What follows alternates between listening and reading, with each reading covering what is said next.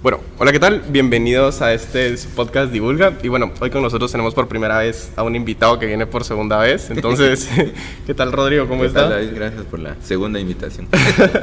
y bueno, si quiere, bueno, solo para presentarlo nuevamente así brevemente, pues eh, tenemos con nosotros a Rodrigo Zacahui. Y bueno, él tiene un máster y doctorado en astronomía por la UNAM.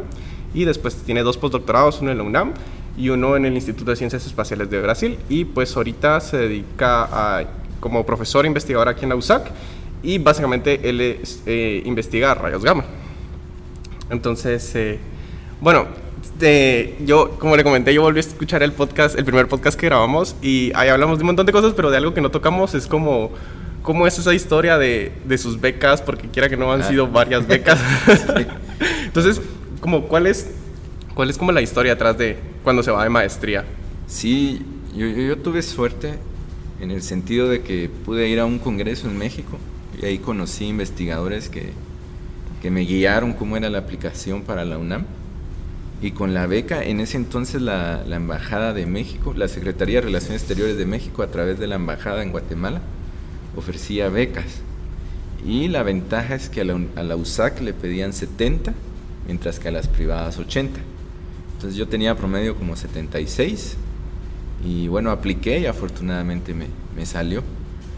ya luego en México, eh, ellos tienen un programa de becas muy bueno por el CONACIT, el Consejo Nacional de Ciencia y Tecnología Mexicano, en el que prácticamente si uno pertenece a un posgrado de los que ellos tienen categorizado como de, de alta, de excelencia.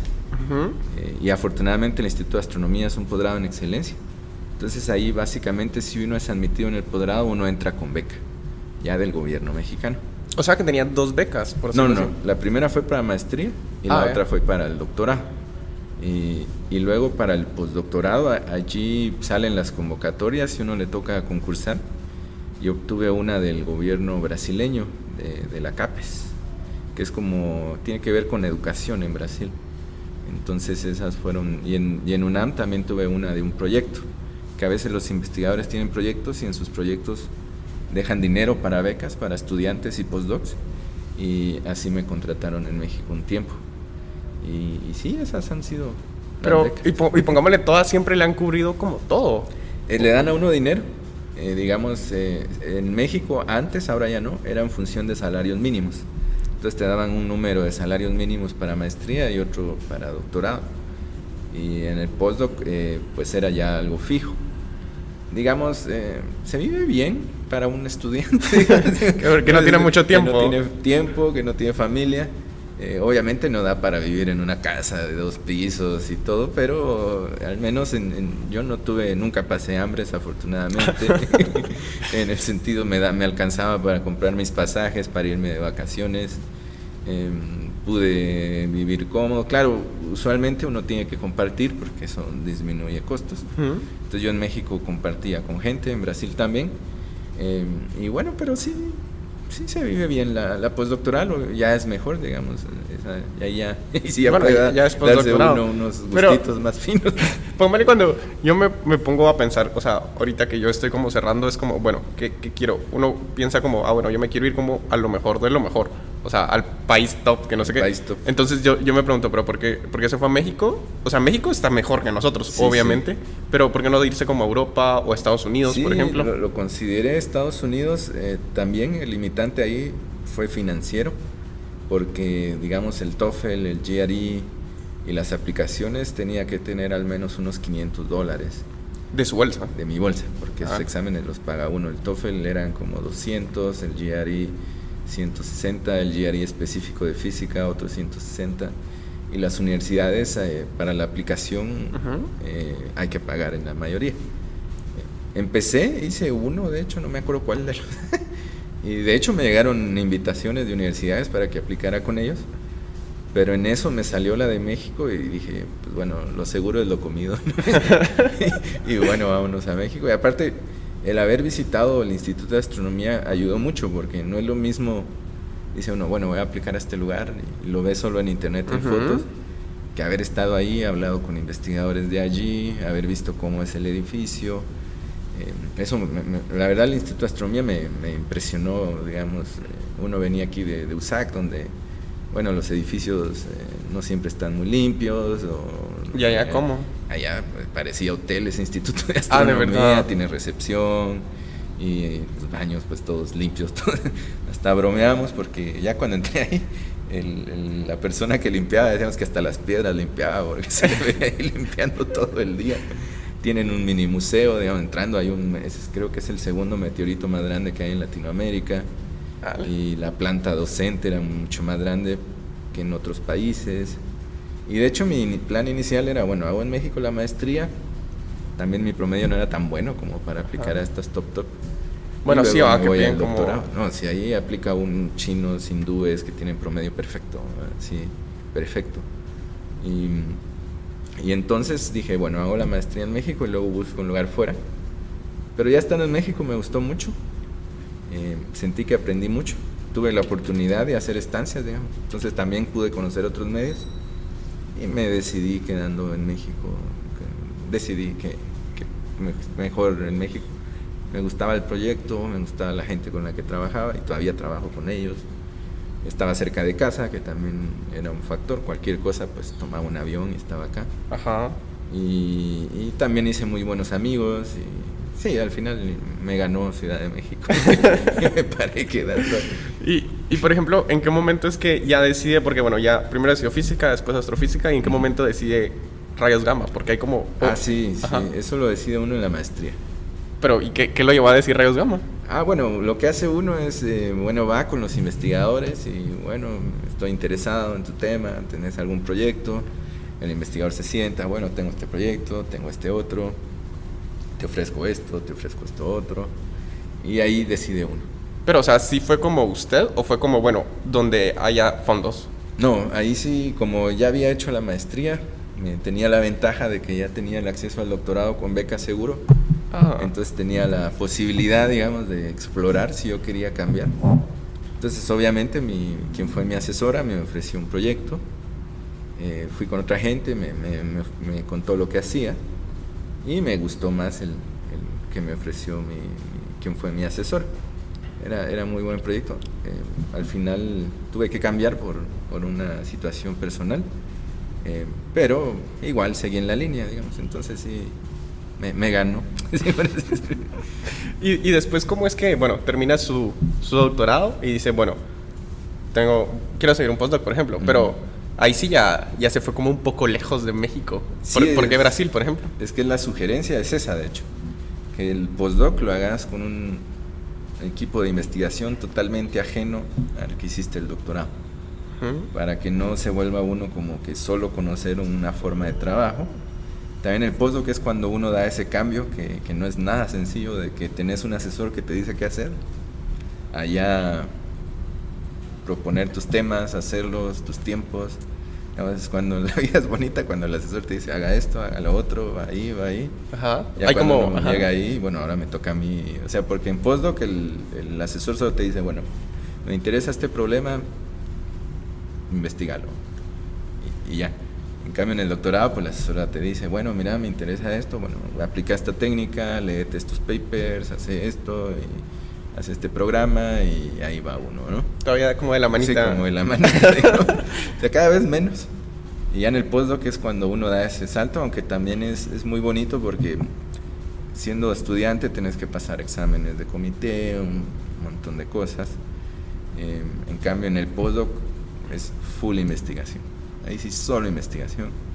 Y ya cuando uno es profesor es la parte aburrida porque ya te toca a, a vos pensar los proyectos para conseguir dinero, eh, un montón de burocracias que uno en el postdoc no hace, perteneces a comités, que, que no es que esté mal, pero es eh, tiempo que no puede dedicar uno a investigación. Es como ya todo más administrativo. Justo, sí, ya toca la administración.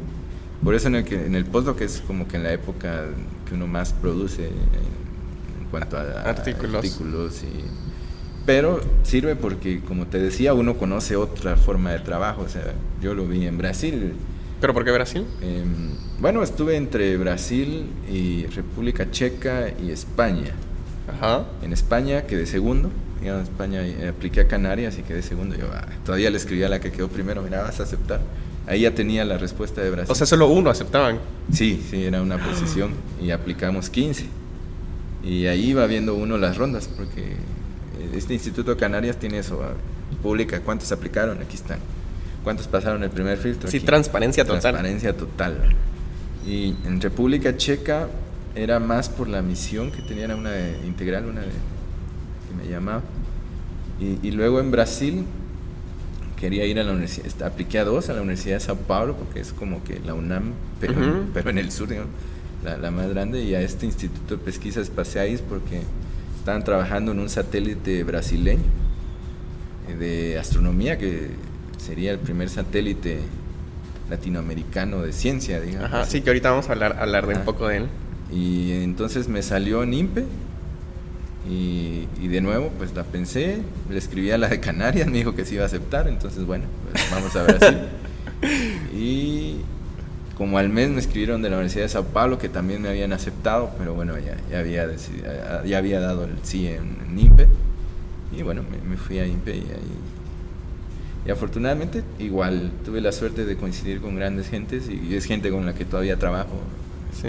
Sí, sí, con Ana, Manuel y, y también somos grandes amigos, pero también somos grandes colaboradores. Y, y estando ahí es que decide ya como aplicar acá y es que se gana la plaza, estando allá, ¿verdad? Me escribieron que iba a abrirse la escuela, que si me interesaba. Eh, Ah, o sea, ahí es cuando se inaugura la escuela de física. sí, la escuela inició en el 2015. Habían plazas a morir, entonces. No, no habían plazas, porque yo vine de interino. Ah, habían interinatos a morir, Habían entonces. interinatos, pues ni tanto, porque como es escuela pequeña, Bueno, pero es como la primera vez que habían como un montón Sí. de plazas. habían cinco o seis, tampoco eran tantas. Pero, pero sí, de eso a nada. Ajá. Y bueno, pues em, yo tenía todavía contrato en Brasil por tres años más. Pero mm, le dije a mi jefe que, pero también conociendo a cómo es nuestra realidad, todavía le dije a mi jefe, me, salió esta opción, pero mi país no siempre son seguras las cosas. Le dije. Entonces voy a irme de vacaciones y, y si sí, pues me quedo, y si no, pues regreso. ¿verdad? Y mi jefe es súper comprensivo, así, no, no, tomate el tiempo, eh, suerte, ojalá te salga la, la oportunidad, porque ahora está muy difícil conseguir plazas. De hecho, recuerdo yo cuando fui, llevaba aquí cinco meses, me fui a México, fui, fui a dar un, un- un coloquio ahí a México, me invitaron. Entonces di y se acercan mis antiguos profesores, que uno dice, bueno, estos ni se han de acordar de uno. Ajá. Y si llegan y, Ay, ¿cómo estás? Estabas en Brasil, ¿verdad? Sí, sí, se, acuerdan de uno. Ajá. Y un profesor, eh, Jorge Cantó, había ganado el emérito. Ah, sí, sí, sí. Y me felicita más a mí porque conseguí profesor en lugar de profesor que el de emérito. Entonces así fue. Y la plaza se abrió, creo que en el 2000, al año siguiente, y pues ya apliqué y afortunadamente. Aquí estamos.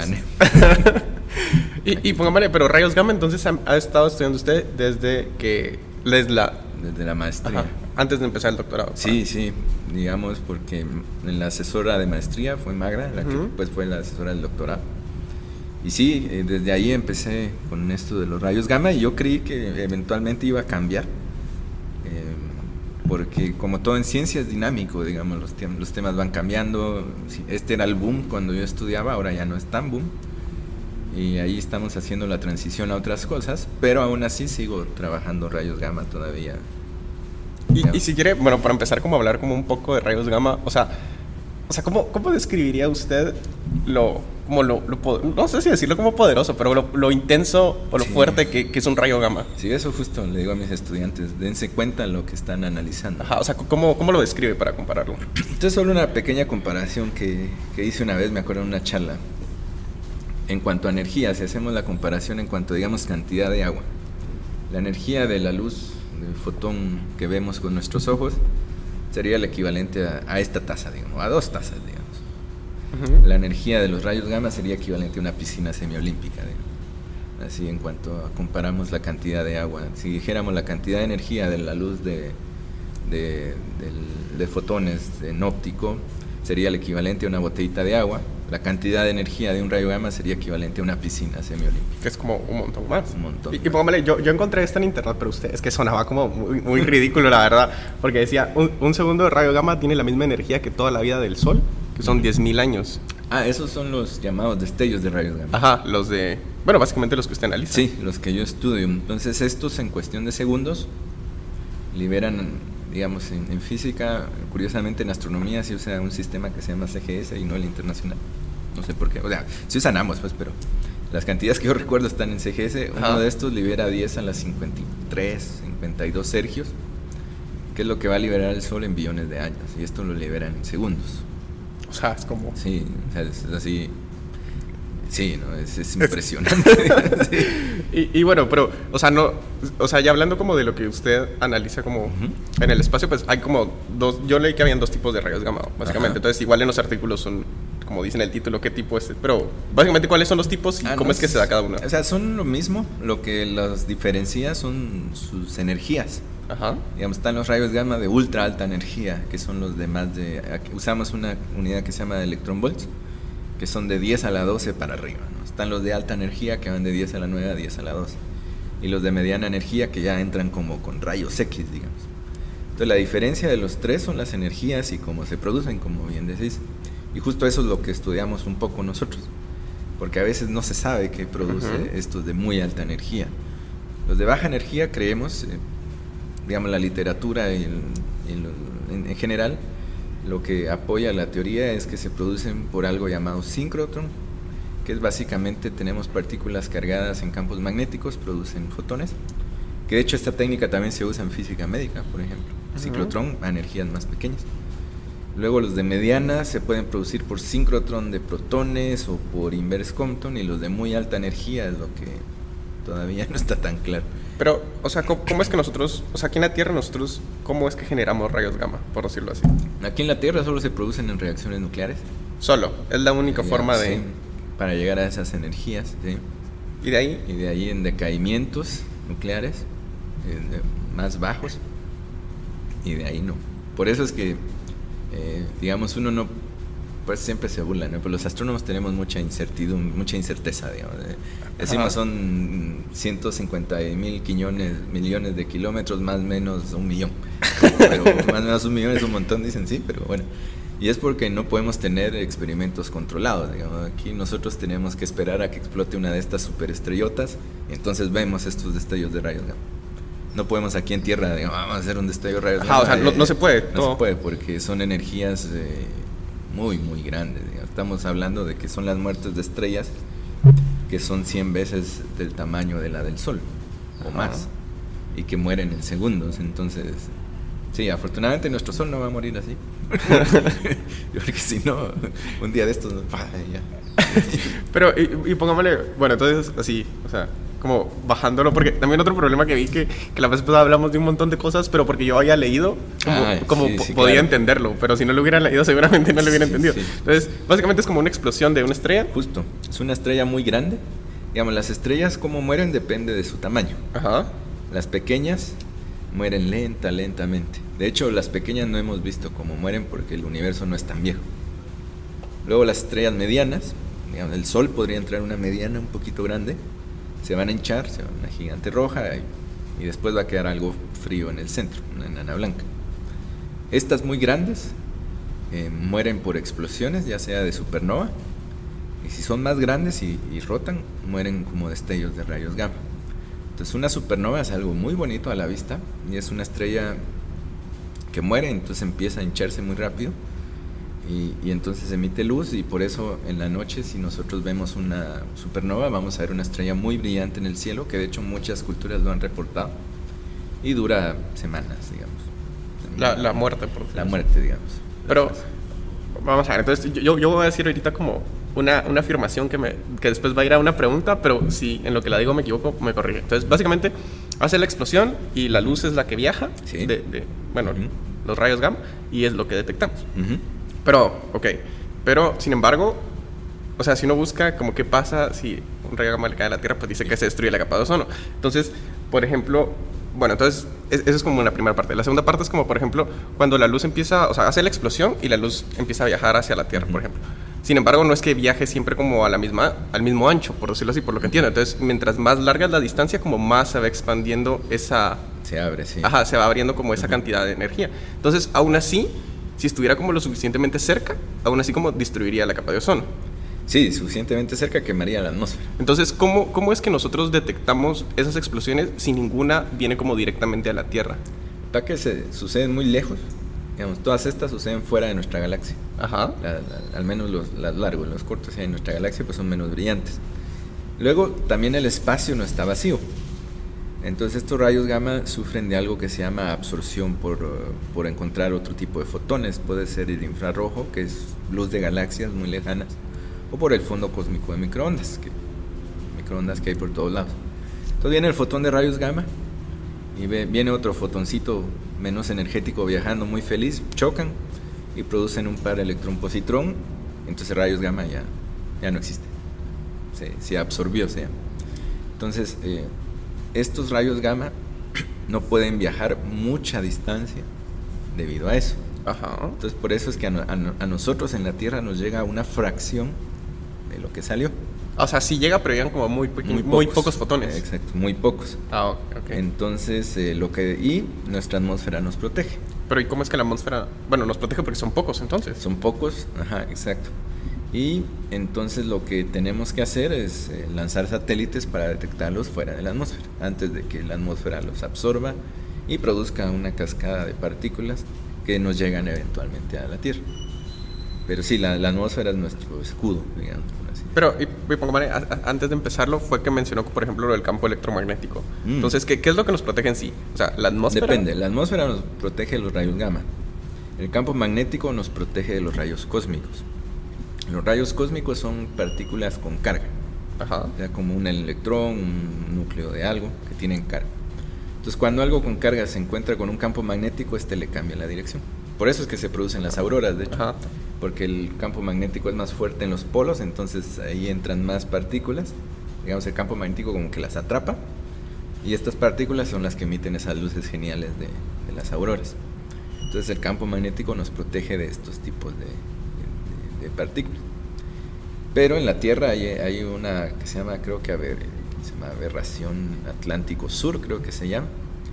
Y es que el campo magnético tiene una deformidad o es más débil en el hemisferio sur, por Sudamérica, Brasil recuerdo que estaba entre esos. Y ahí no sabemos qué está pasando. Entonces el problema es que ahí no estamos tan protegidos de estos rayos cósmicos. Y, y sí, el, digamos, esa es la diferencia. La atmósfera nos protege los rayos gamma y el campo magnético de los rayos cósmicos. Y, y pongámosle regresando como un poco al tema de, de los satélites. O sea, por ejemplo, vi que casi, bueno, que muchos de las publicaciones en rayos gamma son de datos del satélite que se llama Fermi, que es de la NASA. Entonces, eh, ¿cómo es que funciona eso? O sea, ¿cómo todo el mundo tiene acceso a eso libremente o uno tiene como que pagar? o... Como funciona NASA es que el primer año de la misión es privado. Digamos, solo los que contribuyeron en hacerla. Ajá. Entonces, el primer año los datos son solo para la, colaboración, ¿sí? Pero a partir del segundo año ya son datos para todos, públicos. Pero ¿y cómo uno, uno pues, se puede meter? Yo me podría meter ahorita. Sí, podrías meterte a la página de Fermi, descargar los datos y analizarlos. Pero literalmente van a ser números, no, no fotos. sí, no, no. Son archivos, de hecho, archivos de computadora, de un formato que se llama FITS, Ajá. que traen un encabezado, que es lo que te dice que viene en el archivo. Eh, te trae los datos del satélite porque es importante en qué posición de la Tierra estaba, bueno, no de la Tierra, sino alrededor de la Tierra estaba. y luego te trae un montón, digamos, viene separado por canales, como que en esta energía cayeron tantos fotones en este tiempo, entonces es como una matriz. Y cualquiera puede. Y cualquiera. Lo único es que hay que saber usar el software, porque es un software específico el que te analiza esos datos. ¿Y ese también es gratis? Es gratis también, sí. Eh, las Fermi Science Tools eh, son gratis. El RMFIT, que también lo desarrolló NASA, es gratis. Y así es como funciona, al menos con NASA. Otros experimentos, como HAWK, por ejemplo, que se usa rayos gamma de más alta energía, que lo que detecta son estas partículas que se producen al chocar con la atmósfera, esa es una colaboración cerrada. ¿Qué quiere decir eso? Que los datos son únicamente disponibles para la gente de la colaboración. Y esto lo hacen porque, digamos... Eh, y nosotros no estamos en esa colaboración. Nosotros no estamos. o sea, yo colaboro con gente de Hawk, pero digamos, yo no soy de la colaboración. Usted no tiene los datos, por decirlo no tengo los datos. Yo puedo aparecer en algunos artículos con ellos. Ah, ok, ok. Pero, eh, y de hecho, con suerte aparezco en uno o dos este año, pero no tengo acceso a los datos. Y esto sucede... Pero se los pasan, ¿no? Entre...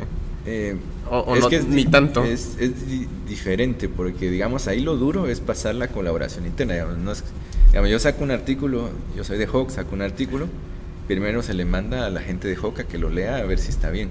Ah. Y como son los expertos, pues es, así como que bien duro. Pero también lo hacen porque esta gente le dedicó 10 años de su vida profesional a armar el experimento. Sí, es cierto. Digamos, eh, en los que ellos dejaron de producir artículos porque hay que diseñar todo. O sea, no es que uno vaya a una tienda y mire, me da un detector de partículas. Y, pero eso es, interesante porque, porque todavía no existe eso, porque es como muy, muy poco. O sea, hasta que ya sea como más comercial, ya va a ser, ya ver como una. Sí, o sea, hay cosas que ahora sí ya son comerciales. Ajá, como por, ejemplo, un, HPLC, uno llega y mire, quiero tres y, y, te lo trae. Sí, sí, sí. O sea, sí hay cosas comerciales, pero hay otras que no. Y, y también hay que hacer muchas simulaciones porque tienen que, por ejemplo, decidir cuál es el diseño más óptimo. Tienen que hacer prototipos para ver si sí funciona y si estamos viendo lo que esperamos. Es un trabajo que sí les tiene que dedicar bastante tiempo de su vida. Entonces eso es como que, bueno, ya le dediqué ocho años de mi vida a armar el experimento para que venga la gente de fuera y, y use los datos como yo, ¿no? Entonces, es cierto. Eh, creo que esa es la política y varía de experimento en experimento. Creo que CERN también es privado, también es restringido. Y, bueno, al menos NASA sí tiene esa, esa, política de un año son privados y a partir del segundo año ya, ya son públicos. Y, y si quiere, ya empecemos como a hablar un poco de, ya que tuvimos esta breve introducción de rayos gamma, hablemos como, yo puse aquí como un resumen de tres artículos, pero Así que hablemos como de Mirex, porque básicamente es ese ah, eh, donde hizo su postdoc. Sí, sí. Y es el satélite. O sea, es el único satélite latinoamericano para rayos gamma. Sí, ahorita van a lanzar el prototipo. O ya lo lanzaron. Hmm, no sé, pero bueno, ya iba para la India. y creo que desde ahí lo iban a lanzar. ¿Y en la India lo lanzan? Sí, porque Brasil tiene un convenio, creo, de lanzamiento con, con India. Ah, no sabía que India estaba tan. No, India está muy bien. o sea, es mejor irse a estudiar astronomía a la India. Eh, puede ser, pero esto es más ingeniería aeroespacial. Ah, no que es lanzar satélites, digamos, porque es otro campo. Porque es lanzarlos, es la telemetría de leer los datos, ¿no? Digamos, hay que, hay que hacer eso también. Y sí, muchas cosas. Entonces me acuerdo, lo último que leí es que ya iban a lanzar el prototipo. También el año pasado hicieron un prototipo que lanzaron en un globo para probar algunos detectores, pero, pero sí, ahí están. Pero pongámosle, este, este artículo es del 2016, entonces es la sensibilidad de Mirax para rayos gamma. Pero entonces, ¿por qué, porque lleva como tanto tiempo hacer como... O sea, ah, sé que hacer un satélite no es fácil, pero... Pero si hay mucha gente y si hay dinero, aún así, ¿por qué lleva como tanto tiempo? Sí, digamos, tienen que pasar muchos estándares. Digamos, para ir al espacio no es lo mismo que... No es como que uno pone su detector aquí en el cerro y bueno, estás en alto y todo se arruina, pues bueno, va uno al cerro y arregla. Es como, tiene que ser a prueba de falla. Entonces los satélites tienen que pasar muchísimas pruebas. Aparte las condiciones eh, son diferentes. Eh, por ejemplo, la prueba de vacío. De hecho, en INPE tenían algo como de este tamaño, que era una cámara de vacío. Entonces tienen que meter ahí los equipos a ver si funcionan al vacío bien. Las temperaturas tienen que ser... hay muchas cosas por hacer. Y Brasil también tuvo el problema de que tuvo cortes en financiamiento con ah. este gobierno de Bolsonaro. Pues sí, no, no era muy... no era muy prociencia, nos dimos cuenta ahorita con COVID. Entonces, tuvieron muchos cortes, les costó mucho conseguir dinero. Y, sí, pero, pero bueno, ahí están, ahí van con... Mira, sí, he visto que siguen. ¿Y, y cómo, o sea, cómo fue que usted entró a ese proyecto? ¿O, cómo fue su participación en él? Pues con simulaciones, justo. Solo para, para rayos gamma específicamente. Sí, porque, digamos, eh, con Manuel y Ana, nuestra formación era astrofísica. Entonces a nosotros nos tocaba ver justo como simular los objetos que, puede ver el satélite, digamos. Pero ¿y cómo, cómo simulan un rayo gamma? Ah, entonces eh, lo que hace uno es hacer un programa de computadora. Ajá. Y entonces eh, simulas en base a los anteriores, decís, bueno, un destello de rayos gamma se produce tantos por año en tal región del cielo, con estas características. Entonces lanzas así, bueno, veamos, lanzo mi simulación y pa, ahí vienen todos los rayos gamma. Y luego la simulación del satélite, bueno, recibe estos, lo puede ver o no. Es como básicamente validar el software. validar el software, exacto. y también validar de que se va a poder ver los objetos. Es como cuando uno cambia lentes, ¿no? Entonces viene uno y se pone los lentes y tenés ahí las filas, ¿no? Ah, ya, ya. Entonces decís, ¿esta letrita la puede ver? No. Entonces mi satélite no va a poder ver estos, estas explosiones tan lejos, digamos. Si ve esta letra, sí. Ah, bueno, entonces mi satélite sí va a poder ver esta explosión más cerca, digamos. ¿Y cómo, Entonces, cómo validan, por ejemplo, ese es el software, pero cómo validan como la parte, el detector literalmente? Ah, tienen que hacer muchas pruebas también. Entonces lo que se hace depende, depende del tipo de detector. Em, digamos, por ejemplo, estos detectores de, de centelladores se llaman. Eh, le lanzas haz de luz en diferentes ángulos Ujú. y miras la respuesta.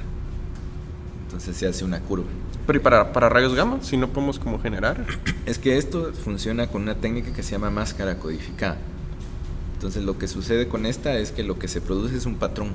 Es como una sombra, digamos. Ajá. Entonces es como que si uno tiene una, una- un arreglo de sombras, uno- digamos un arreglo de figuras, perdón, la pones al sol y en función de la figura que se reproduce, en, en, digamos, de la luz que pasa, Ajá. sabes de qué dirección vino, Como un reloj. como un reloj más o menos. Ajá. Entonces así funciona esta técnica codificada. Entonces ahí es más con simulaciones porque lo único que necesitas es el patrón. No, no necesitas como que generar los rayos X para ver cómo va a pasar. Porque es una máscara que va a dejar pasar Todo. Y entonces lo que hay que reproducir es el patrón. Y eso es lo que uno... Esta técnica de máscara codificada. Pero hay más. Sí, la de Fermi es diferente. La de Fermi es diferente porque es otras energías. Vamos, mira que es para energías bajas. Fermi ya es para más altas. Fermi no sé cómo habrán hecho la prueba, pero Fermi tiene dos tipos de detectores. Uno que es espectroscópico, que básicamente el, rayo gamma entra, interacciona con el material y produce luz. O, bueno, una corriente eléctrica que es la que interpretamos. Y la otra es el pair conversion, se llama conversión de pares, que viene el rayo gamma, choca con un material, este material produce un electrón positrón, eh, que son partículas con carga, y se puede ver por donde pasaron. Y al final hay un calorímetro, se llama, que es donde depositan la energía que lleva. Ajá. Entonces esa es otra técnica.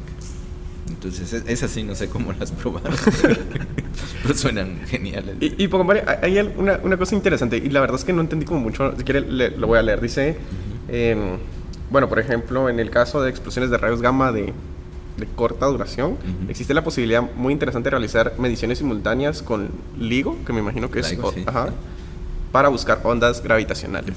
Pero ¿cómo, ¿cómo es eso? O sea, De ¿cómo, hecho, eso ya pasó. ¿Cómo explica eso? Ah, bueno, es que eso es, eso es genial. Entonces, los, los cortos, en particular, se producen cuando dos llamados objetos compactos, que es un agujero negro, una estrella de neutrones o una nana blanca, se encuentran, digamos, van ahí, las estrellitas se encuentran, entonces por, por gravedad tienden a juntarse. Se llama un, un- esto le llaman colapsar, creo que se llama, un merger, no sé cómo será en español. Pero la cosa es que se encuentran dos objetos, así como digamos el sistema Tierra-Luna, que la Luna está dando vueltas alrededor de la. Tierra. Si la Luna fuese más grande, eh, empezaría a caer en espiral hacia la Tierra, Acercándose cada vez más. acercándose cada vez más. Entonces esto pasa, se empiezan a acercar. Entonces cuando se acercan deforman el espacio-tiempo Ajá. y se producen ondas gravitacionales. Entonces lo que esperamos y que ya se vio, que fue genial, fue que primero nos llega la onda gravitacional, unos segundos después nos llega el destello de rayo gamma, después nos llega alguna, un evento tipo supernova, que en este caso fue una kilonova, y ya vimos la receta completa, digamos. Wow. ya vimos las tres cosas. Pero tiempo, tiempo, tiempo. o sea, primero llega. Pero ¿por qué primero llega la onda gravitacional Ah. antes que el rayo gamma? Porque, digamos, como se está deformando el espacio-tiempo, empezás a ver las fluctuaciones. El destello de rayo gamma se produce ya cuando una estrella deshace la otra. Ah, ok. Porque un evento material. sucede antes que el otro. Sí, un, un evento sucede antes que el otro. Entonces, eh, el destello de rayos gamma, digamos, uno de los dos se deshace. Ujú. Y el material que es comido por el otro, parte entra y parte sale. Y Ajá, el que sí, sí, vemos sí. es el que sale. Ok. Y luego, como bien me decía, se va abriendo el jet y es porque el material se está frenando. Entonces se produce un evento tipo supernova. Ajá. Y es porque interacciona con el medio circunestelar. Y entonces lo esperamos después. Y cabal, ya tenía la, re- la receta teórica, ya estaba. Si se va a ver la onda gravitacional, un par de segundos después el destello de gamma, unos días después la supernova O kilómetro. sea, teoría, te- teóricamente está Teóricamente perfecto. estaba perfecto. Entonces, sí, cabal, pasó hace dos años. O sea, sí pasó como Sí, sí. estaba teóricamente. Sí, sí, pasó. El- lo único interesante, que es algo que también estamos estudiando con, con unos colegas, Ajá. es porque se ha visto solo una vez. O sea, esto, esto se ha visto solo una vez. Entonces, ¿por qué solo una? ¿Qué particularidad tenía este destello de rayos gamma? ¿Es especial o no? ¿Pero y cuántos esperan que sucedan? Eh, bueno, digamos, estos, aquí en Tierra un destello de rayos gamma se detecta en promedio uno al día. Uno al día. Uno, o sea, o sea uno, una vez al día hay una explosión de. Sí. Hubo, bueno, hubo, hace un Hubo. montón, una explosión de algo. Sí, que detectamos. No quiere decir que son más, digamos. Ah, pero es un montón, Es ¿no? un montón, sí. Bueno, relativamente hablando, para escalas astronómicas. es- Bueno, sí, por la probabilidad Sí. de todo lo grande que puede Eh, ser. Hay un, solo en nuestra galaxia hay un billón de estrellas. Digamos. Si consideramos el grupo local de galaxias, tenemos fácil unos ¿qué? 50 billones de estrellas. Bueno, tal vez que va. pase uno al día, dice uno. "Buah, buah". Sí. bueno, pero que detectemos uno al día, porque esa es otra. Hay muchos que no detectamos. Porque son muy, muy lejos. Y porque también no podemos ver todo el cielo a la vez. El satélite Sí, sí, está sí. viendo un- una parte del cielo y ahí va barriendo. Entonces, si pasa cuando no está viendo el satélite, pues no lo vimos. ya, ya fue. Va, y, y Pocamole, ¿qué, qué, qué implicaciones tuvo que ya se comprobara esto? O sea, solo fue. Ah, bueno, eso fue súper emocionante porque... ¿Cu- ¿Cuándo fue? Fue hace dos años o tres. Ajá. Es el GRB 18, entonces fue en el 2018. Sí, 18 o 10, no sé qué. Entonces, Ajá, ajá. Entonces es súper emocionante porque, digamos, en primer lugar, eh, fue el primer evento que se detectó entre ondas gravitacionales y otra cosa, que es algo que se llama ya astronomía multimensajera. Porque ya no solo estamos viendo fotones, digamos, rayos X, luz, rayos gamma, radio, todo eso son fotones, ondas electromagnéticas. En cambio, ahora estamos viendo fotones y ondas gravitacionales. Entonces ya es como que otra ventana, es como, digamos, como que si uno estuviera en la playa y de repente encuentra una ventana en el techo y abre la ventana y se ve el mar así, muy bonito, ¿no? O ya vemos otras cosas, vemos otro acantilado, sé yo. Entonces se puede ver otras cosas, se puede inferir otras cosas con las ondas gravitacionales. Y que es una técnica muy nueva, digamos. Hay que recordar de que, por ejemplo, telescopios existen desde 1600 Ujú. y aún no entendemos muchas cosas que vemos con telescopios. Ondas gravitacionales empezó hace 3, 4 años. Pero ¿y cómo es que se detectan ondas Uf, gravitacionales? eso es una técnica que parece una parece ciencia ficción esa cosa. Lo que funciona es por interferometría láser, entonces apuntan un láser de aquí hacia allá, kilómetros, hay un espejo y regresa. Ajá. Entonces uno sabe la distancia, el láser tiene una velocidad, uno sabe a qué horas, cuánto tiempo le va a tomar ir y venir. Sí, es como medir la velocidad de la luz de esa forma. Exacto. Entonces, cuando pasa una onda gravitacional, deforma el espacio-tiempo, entonces la luz va a venir con un pequeñísimo retraso, pero es de 10 a la menos Ajá, es minúsculo. 20 segundos o algo así. Así es como se detecta el paso de ondas gravitacionales. Pero entonces el paso de luz es como en el mismo, en el mismo satélite. Y es como que está pasando. Ah, no, LIGO está en la Tierra. Ah, LIGO está en la Tierra. En la Tierra, sí. De hecho, estaba planeado hacer un detector de segunda generación que era lanzarlo al espacio. Ajá. Porque, digamos, en la Tierra hay mucho ruido, digamos, si pasa un camión, bueno, el experimento está alejado, ¿no? Pero puede haber un terremoto, un temblor y te hace venir a la Tierra y a eso ya hay que corregirlo. Pues sí. Y, entonces eh, el LIGO está aquí en la Tierra. eh, y es, son dos brazotes, así, uno en cada lado, porque tenés que saber en qué dirección pasó la onda gravitacional. Entonces necesitas las dos, las ¿Y dos qué- direcciones. O sea, tiene que ser un detector muy sensible Sí, para. no, es súper sensible. Yo te digo que es una. cuando uno lo lee, no, es, imposible, pero sí, así, así lo hace. no. ¿Y, y hace cuánto, desde hace cuánto existe el LIGO? LIGO existe desde hace casi 10 años, si no estoy mal. Ah, ya lleva ratito. Pero empiezan a funcionar por, por fases, digamos. Primero funciona una porción ¿no? y empezó a detectar hace aproximadamente 4 o 5 años que ya hizo la, la primera, creo que fue en el 2017, el primer evento de onda gravitacional que ya sí confirmado que fue la colisión de dos agujeros negros. Entonces como agujeros negros no, no tienen no tienen material como las estrellas de neutrones, por eso no Ujú. vimos un GRB. O sea, de agujeros negros no esperamos GRB. Pero sí llegó la onda. La onda gravitacional sí llegó. Y la posibilidad. O sea, que sea de agujeros negros lo infieren por descarte. Porque no vieron GRB, entonces dicen, bueno, fue de agujeros negros. ¿O qué otra Sí. evidencia soporta que El sea. de- perfil de la onda gravitacional. Porque, digamos, te dice la masa del, del objeto. Entonces hay como que límites, digamos. Si es algo muy grande o con mucha masa, un agujero negro. Pero la onda gravitacional no varía según la distancia. También. Entonces, ¿cómo, cómo, o sea, ¿cómo saben, por ejemplo, de que o sea, me imagino que si fue cerca, puede tener como una onda gravitacional fuerte a que... Sí, pero ahí hay dos cosas que te caracterizan una onda usualmente, la amplitud y la longitud. Ajá. Entonces esas propiedades son las que te permiten diferenciar entre un agujero negro, una estrella de neutrones. Digamos, igual se propone, ¿no? no todavía, ondas gravitacionales está muy iniciando, digamos. Ajá. Entonces los detectores todavía no son tan precisos, o sea, de hecho ellos te dicen nada más, se generó una onda gravitacional en esta parte del cielo. No te pueden decir en este punto. Ni a qué distancia. Ni a qué distancia. Y es porque todavía están eh, muy incipientes, digamos. Pero cuando ya tengas más detectores, ahorita ya hay dos, tal LIGO y no me acuerdo cómo se llama el otro. Ah, bueno, ya, se puede. Ya se puede hacer como, bueno, vino en este en este tiempo, a este en este tiempo, viene en tal dirección. Ya, ya se va mejorando. Pero pongámosle la onda gravitacional sería igual que tener, por ejemplo, dos agujeros que chocan negros pequeños cerca a dos agujeros grandes lejos. No, cambia, porque también en eso tiene que ver el periodo de, que da vuelta uno alrededor del otro. Eso está regido por la masa.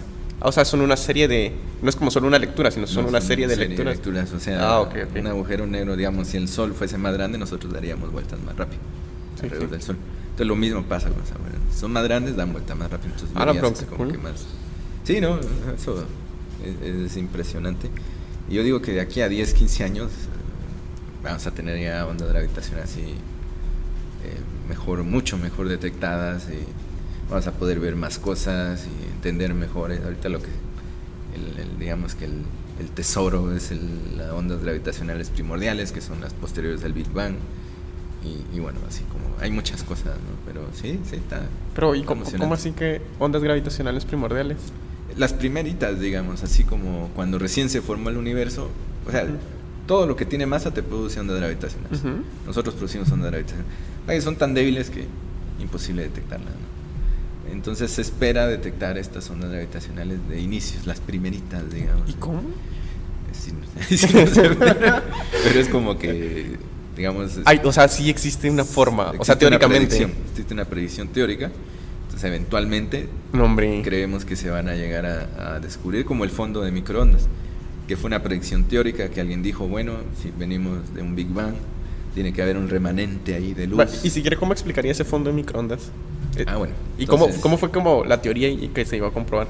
Sí, lo que pasa es que la teoría viene de este modelo de Big Bang y es que el universo se inició, no hay que decir explosión porque es una, no es una explosión como tal, sino que el espacio y el tiempo se empezaron a formar en todos lados, entonces, en todo el punto, empezaron a crecer entonces al inicio el universo era muy denso. Entonces cuando algo es muy denso no puede escapar nada, ni la luz. no, puede escapar la luz. Entonces conforme el universo se expande, empieza a ser menos denso. Entonces va a llegar un punto en el que el universo se vuelve lo que se llama transparente. ¿Qué quiere decir transparente? Que ya la luz puede pasar. Entonces, esa primera luz es lo que es el fondo cósmico de microondas, que no pasó muy cercano al inicio, pasó como 400 mil años después.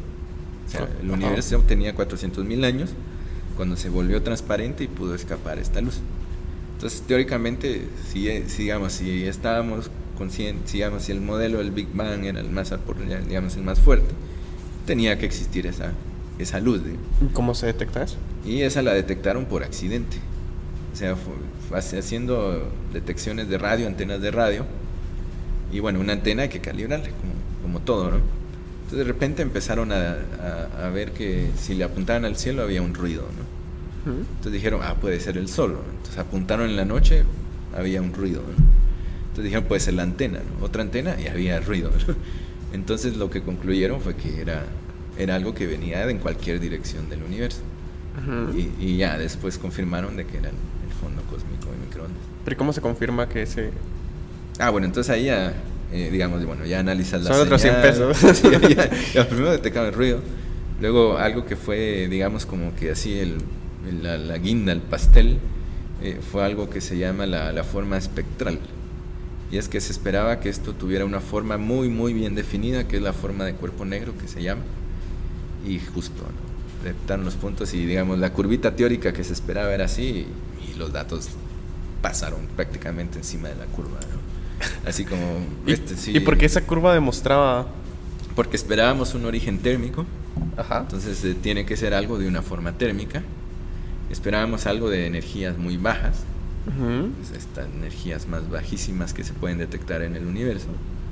Y de hecho, eh, como está, y esperábamos algo muy lejos y en todas direcciones del universo. Y se, y se hicieron como, o sea, me imagino que se hicieron muchas detecciones alrededor de muchos Sí, digamos, apuntás a todos lados del cielo y en todos lados detectas la misma. Y la misma curva y la todo. La misma curva, la misma temperatura, todo. Claro, eso fue en las primeras antenas. Ya más reciente ya se lanzaron satélites. Entonces ahí ya se descubrieron un poco de, de anisotropía, digamos, ya no es tan homogéneo, que también era algo que se esperaba, porque si no, no podíamos explicar cómo hay galaxias hoy. Digamos, si todo hubiera sido homogéneo, así, digamos, planito, planito todo, no, no, no hubieran habido eh, puntos con más masa, entonces no hubieran empezado a formarse las galaxias. Entonces necesitábamos que desde el inicio se vieran estas inhomogeneidades, ¿no? Que de hecho eh, si, si, Julio participa en este podcast, él es experto en eso, él participó en esta misión. ¿Qué, qué le podemos preguntar Entonces a, él le puedes preguntar esto del fondo cósmico, él es experto. de hecho, si me ve va a decir que estoy blasfemando, pero... no, pero sí. no, pero sí, entonces sí es eso. Eh, esperas homogeneidades porque estás viendo galaxias.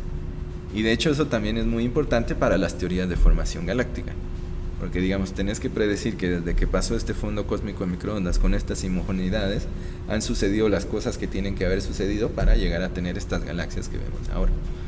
Entonces también esa es otra cosa. En astronomía, conforme más lejos miras, estás viendo más jóvenes las cosas.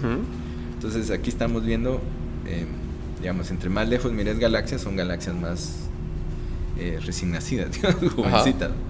Entonces aquí en el fondo cósmico de microondas estás viendo como que la primera luz, o sea, lo más, lo más, lo más jovencito que era el universo que pudimos ver.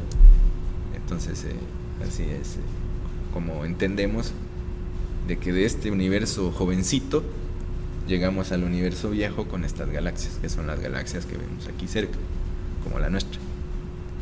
Wow. Sí, no, no, eso es así. Sí, es, suena como bien interesante. Sí, no, no. Y, y, bueno, este, este fondo cósmico de microondas ha dado más de un Nobel. Entonces eso algo, algo tiene. algo, tiene bien de razón. bien, que ha dado más de un Nobel, sí. Y bueno, y si quiere como regresando a, rayos gamma, que nos desviamos un poco. Pero pongámosle, tiene después otro artículo en el 2019 que dice bueno, las restricciones del corrido a lo rojo de estadios de rayos gamma ah. mediante diferentes correlaciones empíricas. Entonces yo leí el título y dije, bueno, ¿qué es corrido a lo rojo para comenzar? Ah, bueno, Entonces, ¿cómo, explicaría? Es que el corrimiento al rojo es una medida de medir distancias. Ajá. Entonces es básicamente el, fenómeno de la ambulancia. Que si la ambulancia viene hacia nosotros, oímos un tono de la, de la sirena. Cuando se aleja, oímos otro. Bueno, no sé si se han dado cuenta, ¿no? Pero... Disfrutado o sea, digamos, viene una ambulancia y se ve la sirena de, de cierta manera. Ajá. Porque se está acercando a nosotros. Y se escucha diferente. Diferente cuando se aleja. Digamos, eh, sí, es que ahora ya, ya cuesta ver eso, ¿no? Pero teóricamente ya, sí. hay mucho teórico. Sí, eso se llama. Bueno, no teóricamente, o sea, realmente. Sí, eso se llama efecto Doppler.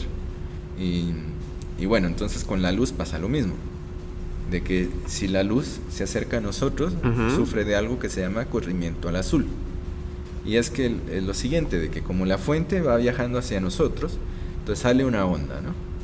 Si estuviera quieta, un periodo después sale la siguiente onda. Dos periodos después sale la siguiente onda, ahí va una tras de otra. Pero como la fuente se está acercando a nosotros, digamos, sale una onda, la siguiente sale más cerca de la primera, porque ya se movió la fuente.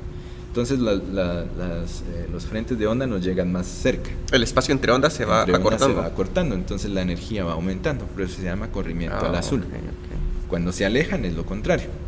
Se emite su onda, la siguiente, la fuente está más lejos, entonces nos llega más separada. Entonces a eso le llamamos, le llamamos corrimiento al rojo. Entonces la técnica esta se basa en la expansión del universo. Nosotros, eh, como entendemos el universo ahora, se está expandiendo aceleradamente. ¿Qué quiere decir? Que si, se, si nos vamos a una galaxia lejana, esta se está expandiendo mucho, se está alejando de nosotros más rápido que una galaxia cercana. Entonces, eh, si sabemos a qué velocidad se está yendo de nosotros, podemos saber qué tan lejos está. Y esto es usando la ley de Hubble. Entonces, es, es eso. Entonces, como la galaxia se está alejando de nosotros, la luz nos llega con un corrimiento al rojo, porque se está alejando. Entonces, si conocemos este corrimiento al rojo, sabemos qué tan rápido se está alejando la galaxia de nosotros. Y si sabemos qué tan rápido se está alejando de nosotros por la expansión del universo, usando la ley de Hubble, sabemos qué tan lejos está. Entonces es así como en base a este observable, que es el corrimiento al rojo, podemos saber qué tan lejos están los objetos. Y es la técnica que se usa para distancias muy grandes. ¿Y qué tan fiable es? Bastante buena, digamos, para, para estándares astronómicos. digamos. no, pero sí se escucha. Sí, no, es una técnica... Eh, digamos, que se basa en muchos descubrimientos. Pues, la ciencia es, como una cosa infiere a la otra y la otra infiere Exacto, la otra. una lleva a esta, otra lleva a la otra. Y bueno, la cosa, el problema es que para medir distancias eh, cercanas usamos una técnica que se llama espectroscopía, que es básicamente ver el espectro. Entonces, si uno ve el espectro, hay ciertas líneas muy características y si se corren, uno sabe qué tan lejos están. Bueno, en rayos gamma no tenemos líneas, porque es otro proceso, nos viene en continuo nada más. Entonces, de estos destellos no sabemos la distancia, solo sabemos a una pequeña porción que son como el 5% o el 10%. Y eh, sabemos porque vimos en óptico también o en radio, pero no todos los destellos de rayos gamma producen óptico y radio. Entonces la idea de este trabajo era como es, porque todavía estamos con eso, con un alumno, con Wendell, es justo eh, usar unas llamadas correlaciones empíricas, que es básicamente veo que me llega con esta energía, entonces está tan lejos como, como este destello. ¿no? Agarras destellos que sí sabe la distancia y dices, bueno, este me vino con esta energía y estaba a esta distancia. Este con esta energía y estaba a esta distancia. Entonces parece ver de que en función de la energía pico que nos llega, ah, podemos saber qué tan lejos está. Pero sería como una regla de tres. No es bueno, una regla de tres compleja, pero comparando... Es una correlación porque va dentro del modelo cosmológico. Digamos, el modelo cosmológico es el que te incluye energía oscura, materia oscura y la expansión del universo. Entonces no es tan uno uno porque la expansión no es lineal es, en ah, función de este modelo cosmológico. Entonces justo es eh, aplicar esto a una muestra grande y ver dónde son mejores estas correlaciones y de hecho Wendell su tesis va a ser proponer otra correlación. Y al final, ¿cómo se validan las correlaciones? O sea, eh, digamos, por ejemplo. entiendo que ustedes como que, obviamente para proponerla, la tienen que validar, como, ah, bueno, puede ser, pero hay, hay más de una como una posibilidad. Sí, sí, entonces, ¿cómo saben cuál de todas es como...? Es justo lo que estamos estudiando, digamos. Lo, que hemos encontrado es que una es muy útil para destellos de tal distancia para arriba. Y la otra es muy útil para destellos más cercanos, digamos. Ah, ok, Entonces, eso es lo que hemos encontrado hasta ahora, Entonces, eh, son los preliminary results. Entonces, justo... Si aquí lo que ha faltado, la verdad, es tiempo, porque este proyecto eh, está bonito. Em, y no he podido ir al ritmo que yo quisiera porque, bueno, hay muchas otras cosas que hacer. Eh, pero ahí vamos, entonces la idea es justo eso. Si esta correlación llega a ser más sólida o podemos inferir dónde funciona bien esta correlación, entonces por ejemplo vemos un destello de rayos gamma y no sabemos a qué distancia se originó, bueno, aplicamos esta correlación y bueno, ah, bueno, se originó más o menos a esta distancia. Entonces ya puede ir uno, ¿lo vieron ondas gravitacionales? No. ¿Estaba la distancia en la que ven las ondas gravitacionales? Sí. Entonces, ¿por qué no se vio? Entonces, como que la idea Como ir descartando. Como ir descartando. También estos sirven como trazadores de formación estelar. Entonces, esperamos que sigan cierto patrón. Entonces, todo eso es lo que queremos estudiar después. Ah, pero sí se escucha. Sí, es, bonito. Pero, y, y pongámosle todo esto para hacer una correlación, ¿qué tantos datos utilizan? Los más que se puedan. Pero, o sea, esto no lo pueden hacer como en una compu normal. Em, sí, sí. Pobre compu sufre, pero, pero sí. pero sí. Porque, digamos, el análisis de datos, que es lo primero que se hace, primero uno descarga los datos. Y después se filtran. Después análisis de datos, que es hacer el ajuste espectral, que es el que nos da todas las propiedades del destello, que no son iguales, como la energía pico, el índice espectral se llama, que es qué tan empinado es. Y todo eso se puede hacer en una laptop normal Eso sí. Luego el programa, como es iterativo, eh, sí demanda un poco de RAM, digamos, pero...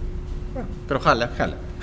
Eh, el problema es si la muestra es muy grande. O bueno, depende también. Porque jala, pero ¿cuánto, ¿cuánto tiempo lleva en jalar? Sí, no es tan tardado. Este en particular no es tan tardado. El que es tardado es la reconstrucción si nos fuéramos a datos de Fermilat, que es más energía. Por ejemplo, digamos, aquí el programa que, escribí yo, eh, para analizar 20 objetos te demora unos 20 minutos, tampoco es, tanto, es poquito. Em, el problema es, eh, bueno, también es iterativo, entonces lo hice en módulos y ahí va, ¿no? Tampoco es que yo sea un gran programador, a lo mejor alguien lo hace mejor y queda... Pero funciona. Pero funciona. Sí, lo importante. Lo importante es que funciona, ¿no? Como el chiste ese de la, de la paloma que da vueltas como helicóptero con la cabeza, así. pero vuela. Sí, pero, no es lo óptimo. Y, y bueno, entonces eh, este no tanto, el que demanda es el que te decía reducción de datos de Fermilat. Y es porque tiene que pasar muchos filtros, eh, selección, reconstrucción y por ejemplo ahí producir una, algo que llamamos curva de luz, que es cómo se comporta el objeto en el tiempo, te puede llevar un día, dos días de cómputo en una compu exclusiva para eso. Claro. Tampoco una supercomputadora, o sea, podríamos hacerlo en una supercomputadora, pero no, no tenemos. entonces, entonces, se puede. Entonces no se puede, pero eh, afortunadamente hace años eh, nos aprobaron un proyecto Digi y ahí pudimos comprar una computadora un poco más poderosa, digamos, una desktop, nada del otro mundo, 16 de RAM, un giga de disco y dedicada a esto. Solo a procesar datos. Solo a procesar datos. Entonces el problema que hemos encontrado es el espacio de disco, que... Ahora sí, se llena súper rápido todo. Sí, sí. Una reducción de un objeto son como 300 gigas. Entonces quiere decir que no podemos hacer cuatro objetos a la vez. Sí, tienen que comprar un disco duro por cada proyecto, básicamente. Disco duro. Entonces lo que hacemos es reducir, luego sacamos los datos finales, finales y eso sí ya son un poquito y borramos todos los demás. ¿Lo borran todo? Sí, ya solo dejamos lo ultimito. Pero y si y si algo hay que hacer otra vez, pues toca, toca. Y si nos ha tocado, así de que, Sí, ¿cómo? Este objeto, ay, este nos faltó el último mes. Ajá. Ni modo. Pero pues no tenemos espacio de disco, ¿no? Bueno, sí, los discos duros o sea, son baratos, pero todavía no son tan baratos. No son tan baratos. Entonces, pero sí, ahí va, ahí va la, No, pero sí, se escucha. Va, y, después, bueno, de ahí el otro que tengo es en... Ah, bueno, este es del 2020. Creo que es el último. Dice, ah, ajá, de, estudio de actividad del azar con datos de, Fermilab de 10 años e implicaciones para las expectativas de neutritos de Neutrinos, sí, sí. Entonces, eh, bueno, eh, entonces dice, por ejemplo, lo, yo entiendo de qué se trata eso. Dice, dejando, deja la posibilidad de explicar las observaciones de IceCube durante periodos de fase activa. Entonces, en el podcast pasado hablamos un poco de IceCube. Em, sin, embargo, empezó a llover y, no, se escuchaba, entonces lo tuve que quitar. lluvia de neutrinos. entonces lo tuve que quitar, pero no sé, ¿cómo...? Es, este ya es de este año, entonces, del año pasado, perdón. Sí, ¿Cómo, ¿Cuál es la historia de este artículo y cómo se relaciona, por ejemplo, con IceCube? Sí, de hecho, este está interesante. Este me gusta porque este nació como una tesis de un estudiante que dijimos nos interesa estudiar algo que se llama qué tan activos son los blazares. Pero como te decía, uno de investigador, pues, el tiempo es, es, muy corto. Entonces, bueno, busquemos un estudiante que, que lo lidere, que, que, ella lo haga. Y de hecho fue Mabel y, que de hecho ahora está estudiando la maestría en UNAM con mi ex asesora. Entonces, siguió, siguió ahí, le gustó el tema por lo visto. Entonces con un amigo de Italia, con Antonio, eh, él trabaja neutrinos, yo trabajo gamas. Y, bueno, él es mi gran amigo, amigo de cervezas, digamos. Y igual un día, creo que sí fue echando las cervezas. Deberíamos de trabajar en algo, ¿verdad? Sí, sí fluye la creatividad. pues ya que somos amigos, trabajemos algo. Sí, sí. entonces, justo cuando yo recién regresé a Guatemala, pues, eh, bueno, creo que parte de la obligación de, de investigadores formar estudiantes. O sea, digamos, creo que es la retribución que uno le hace a la universidad, bueno, cierta retribución, no, la única, ¿no? Pero es importante que nosotros asesoremos estudiantes y que salgan con buenos temas y que salgan bien preparados. Entonces yo recién vine a Guatemala y bueno, dije, oh, bueno, veamos si hay alguien interesado. Entonces lancé el anuncio, quien quiere trabajar las áreas.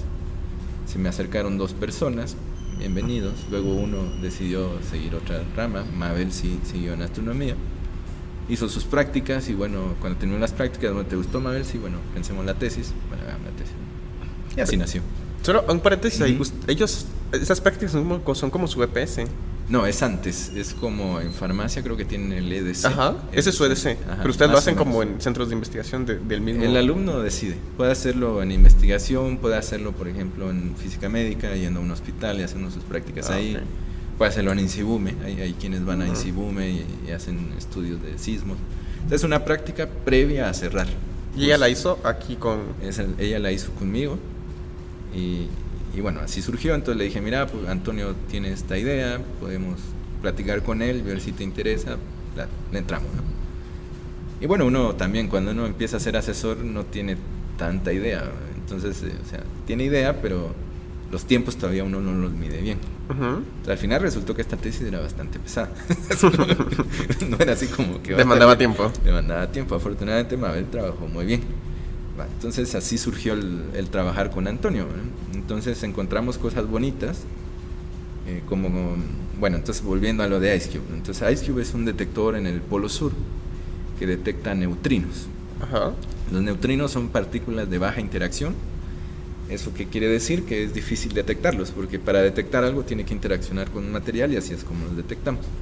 Los neutrinos nos vienen de todos lados, de hecho ahorita estamos siendo atravesados por neutrinos, ni nos enteramos y pasan. ¿eh? Y de hecho una, muy, una película muy mala de ciencia ficción que se llama 2012, Ajá. que espero que no la hayan visto.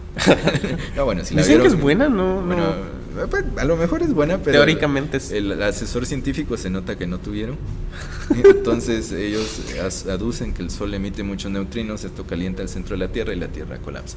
Pero bueno, eso no, no pasa, ¿no? A diferencia de Interestelar, por ejemplo, que ellos se basó en un asesor a científico. Un premio Nobel de asesor científico, ¿verdad? Que de hecho esa anécdota es bien bonita porque estaba en un meeting y, y le preguntan al... Me, me la contó un amigo, ¿no? Que, que estaba, estaba este premio Nobel ahí, eh, Kip Thorne, y le preguntan, mira, ¿qué, ¿qué opinaba del paper que había salido hace un mes? ¿no? Y él dice, ah, no lo he podido leer. Estaba muy ocupado en Hollywood. Estaba muy ocupado en Hollywood. Pero- bueno, volviendo al Ice Cube, ¿no? Entonces, estos necesitamos un material muy grande Ajá. para que interaccionen y los podamos detectar. Digamos, está Kamiokande, que es una mina en Japón, creo que está, que lo que tiene es un detector de agua en la mina. ¿Por qué en una mina? Porque queremos evitar ruido de neutrinos producidos por la atmósfera, por otros lados. Entonces necesitamos material que lo absorba, ¿no? Estos son de baja energía. Pero, o sea, hay un detector dentro de Dentro una mina. de la mina. Pero Ah, la mina está cerrada. La mina ya no sirve, digamos. Pero como quedó la, El hoyo. el hoyo, digamos. Y el detector está abajo. El detector está ahí. Y está abajo porque no quieren Porque detectar no neutrinos. eh, ruido se llama, neutrinos. De- de- por ejemplo, es como que si quisiéramos un lugar con toda la sombra posible del mundo. Entonces nos vamos bajo tierra, ¿no? Porque así garantizamos que la luz no entre. Pero entonces lo que queremos detectar está más lejos. ¿Cómo lo que está más es lejos de más entrar? energético. Ah, o sea, más ah, ok, ok. energético, entonces logra atravesar eso. Y solo bueno, detecta cosas con mucha con energía, mucha que obviamente energía, no van a estar cerca. Que no van a estar cerca. Ah, ok, ok. Entonces la misma técnica es Ice Cube. Una gran cantidad de material. El material puede ser agua o puede ser hielo. Ujú. Entonces, eh, tecnológicamente construir una piscinota es caro, difícil. Eh, una hielote también, entonces eh, se les ocurrió, bueno, lo planearon y utilizaron, utilizan el hielo del Polo Sur como Casual. material. Y ahí metieron los detectores, que es increíble porque es una máquina que tira un chorro de agua hirviendo y así fue como abrieron los tubos para meter los detectores. Y después lo cerraron. No, eh, se quedan ahí, pero digamos, se congelan. No, no sé cómo estar ahora. Y, y entonces los detectores están en el hielo del Polo Sur. Ok, ok. Y IceCube lo que ve, digamos, estos de muy alta energía, son los que vienen del Polo Norte. Ujú. Porque así lo que atenúa lo que, lo que sería el equivalente a la mina sería toda la Tierra. Que es una mina grande. Entonces absorbe todo y solo nos llegan los de muy alta energía. Ajá. Entonces resulta que estos se han detectado, estos neutrinos, y hasta el 2017 nunca se había detectado un neutrino en coincidencia con otro objeto. Ah, ok. O sea, neutrinos siempre se han detectado, pero Sí, se han nunca. detectado, ¿Y cuál fue este otro objeto? Fue un blazar, un, un AGN, un, un LTXS0506 más 056. Y bueno, entonces ahí fue donde surgió la idea con Antonio, ¿no? Que, bueno, viene este de este blazar, será único, que Y bueno, entonces como IceCube detecta neutrinos, pues no sabemos de qué son. Eh, creemos que los neutrinos se originan en las fases activas de un blazar, que es cuando aumenta su actividad, y es porque se están produciendo algo ahí que se llama procesos hadrónicos. Estos procesos eventualmente se espera que emitan neutrinos. Entonces dijimos, bueno, entonces probablemente tenga que ver con qué tan activos son estos blazares. Estudiemos qué tan activos son. Y eso, ese fue este trabajo. Hicimos una muestra de 38 objetos de Fermi. De nuevo, lo que nos demoró bastante fue la reducción de datos. Porque, Pero, o sea, ustedes querían saber cómo, cuál era como el fin de todo. Digamos, como, ¿qué es lo que sucede? Si los blazares hubieran sido muy activos, digamos que siempre están activos, esperábamos muchos neutrinos. Okay. Si nunca estuvieran activos, no esperaríamos neutrinos. Entonces, en función de qué tan activos son, va a ser el número de neutrinos que esperamos. Entonces, eh, lo que esperábamos es que los blazares fueran como 20% em, activos, 20 y algo, y bueno, nos quedó 23. Ah, está, bien, ¿no? Entonces era justo eso. Proponer de que los neutrinos se originan en las fases eh, activas, que el blazar no siempre está en fase activa, sino un cuarto del tiempo está en fase activa. Entonces, eh, digamos, con esa expectativa, eh, predecir si es consistente con los neutrinos detectados por IceCube. Entonces así fue como surgió el trabajo este. Y, y sí, lo ingresamos el año pasado y afortunadamente el referee ya está casi, esperemos que esta semana no lo acepten. Ya, ya pidió pocas cosas. Y, y sí, y, también me da gusto porque está incluido dos alumnos. Entonces ya que no se han graduado todavía. Bien, Mabel ya y Anthony también, pero digamos, ya... Es un paper bien decente, ¿no? Bueno, ya lo dirá el referí. Pero, y pongámosle, hay más gente como haciendo esto, o sea, porque me imagino que no, fue una idea que mucha gente... Así como... Eh, sí, hay más gente, pero de, diferentes eh, ángulos. ángulos. Ajá, entonces, por ejemplo, hay gente que considera otros modelos de producción de neutrinos. Eh, hay otra gente que considera, por ejemplo, otros objetos y así pero sí es el único que tiene un estudio con una muestra tan grande. Pero y ahorita lo que toca es como esperar nuevas observaciones de neutrinos y ver si hay... el paso siguiente sería hacer algo que se llama estudio espectral, que es ver cómo se comporta la energía de estas fases. Y es algo que está haciendo un alumno, Miguel. Y, ¿Y por qué? Porque, bueno, entonces ya hicimos cuánto es activo. Entonces ahora veamos si esta fase activa con qué modelo teórico coincide. Entonces eso es lo que viene. Y como te decía, el, punch de este es que es una muestra grande, que son casi 40 objetos. Y que no fueron 40 porque los datos de los siguientes ya eran malos, digamos. ¿Pero qué tantos? Cuando usted dice una muestra grande, o sea, dice 40, pues no sé mucho, pero ¿por qué? Porque es como tan grande. ¿Cuántos datos tiene ah, cada lo que Pasa es que es, es, difícil porque, digamos, estas son observaciones de 10 años. Entonces, lo que te decía que la reducción de datos eran 3 días por objeto. Entonces quiere decir que son 40 objetos por 3 días cada uno, solo la reducción nos llevó 120 días. Y, 120 días de una compu. De una compu. Procesando. procesando, digamos. O a veces pudo haber sido más, más menos, por ahí, ¿no? Y tal vez por eso es que casi nadie le entraba, ¿no? es dejar tu compu. Sí, dejar la compu ahí y, y, luego hacer todo el análisis, toda la reducción. Y, y sí, y aparecieron otras cosas como algo que se llama Blazar Sequence, que es una aparente correlación entre energía y flujo, que, apareció acá también. Eh, entonces, eh, la ventaja, eso es lo bueno, ¿no? que de este trabajo aparecen cosas para seguir. Para más trabajos. Para más trabajos. Y, y sí, este, a mí me gustó y, también como fue en parte eh, gracias a Digi, eh, lo, ingresamos a una revista de Open Access, entonces va a ser Open Access el artículo. Sí, eso es algo raro, que casi todos los artículos que usted tenía eran Open Access. Yo así como, ahora no tengo que utilizar iPhone. entonces, eh, eh, la idea es esa, ¿no? De... Pero es, es, otra cosa, que no solo fue Digi, o sea, también está Digi, bueno, Brasil, Argentina, Italia. Italia. ¿Pero y por qué tanta gente para esta colaboración? Digamos, lo que nos requirió de gente es el, el cómputo.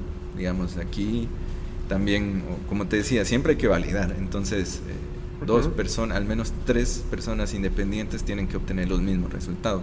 Ah, en sus diferentes programas, por En sus diferentes programas. O sea, yo hice ah, mi programa, Manuel hizo el suyo.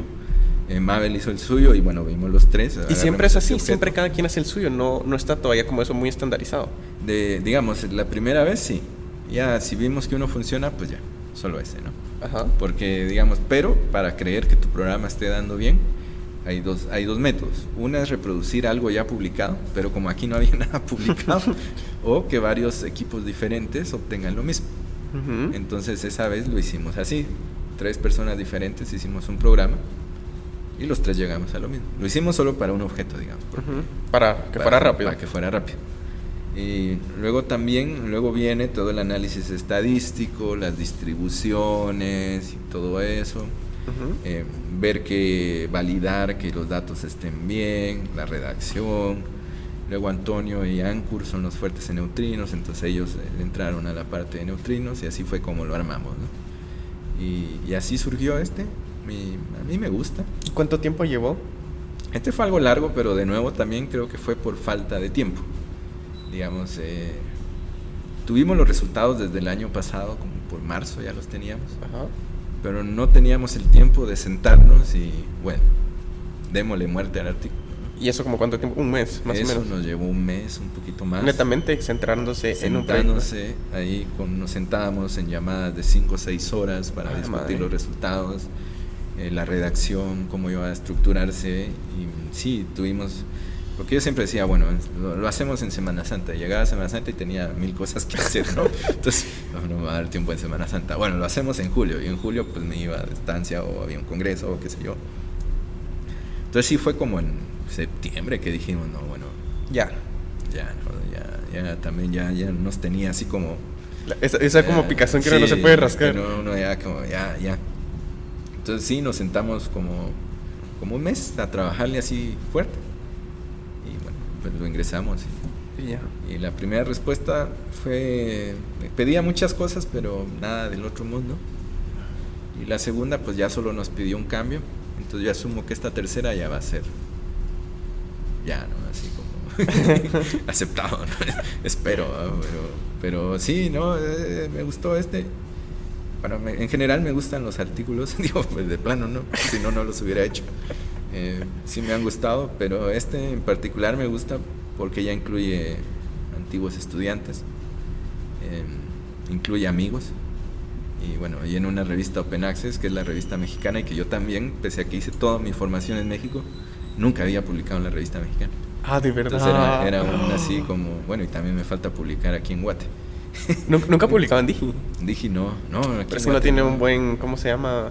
Eh, Sí, eh, sí lo he pensado, pero todavía no, todavía no, eh, digamos, eh, Es que, es que igual, no sé, Digi no tiene, o sea, Digi ni siquiera tiene un nicho, por decirlo así, porque to- to- cualquier publicación que sea, no es como una revista de astronomía, por ejemplo. sí, eso y, y, y bueno, pero también eventualmente lo voy a hacer, publicar algo en Guatemala. De hecho, ahorita hay uno que vamos a publicar en la revista hondureña de física, que es así, es de física, es centroamericana. Y, y de hecho va a ser el EPS de un alumno, o sea que él tiene que liderar ese trabajo.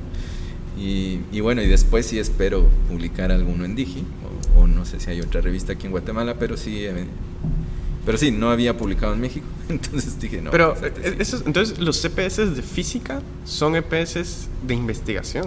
eh, este, si no estoy mal, este sería el primero en investigación.